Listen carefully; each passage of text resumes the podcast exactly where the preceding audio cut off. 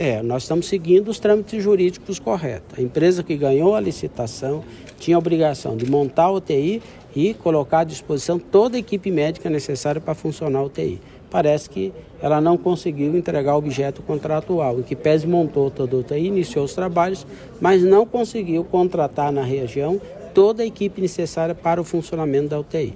Ela já foi notificada, muito provavelmente haverá uma rescisão do contrato com essa empresa e nós vamos chegar, chamar a segunda empresa é, colocada no processo licitatório. Essa é a regra que nós temos que seguir, não existe outro caminho a seguir, se não chamar os outros classificados, se eles não atenderem os requisitos, fazer uma nova licitação. É, um processo licitatório é sempre desconfortável, é demorado, né, gasta aproximadamente seis meses para você partir de um edital e ter uma empresa contratada, nós vamos adotar provavelmente uma medida que é uma contratação emergencial para que o serviço seja restabelecido o mais rápido possível e depois lançar o edital de pregão, que aí é uma contratuação, uma contratualização que pode percorrer até a, a, vigência de cinco anos. Mas uma contratação emergencial ela só vale por seis meses.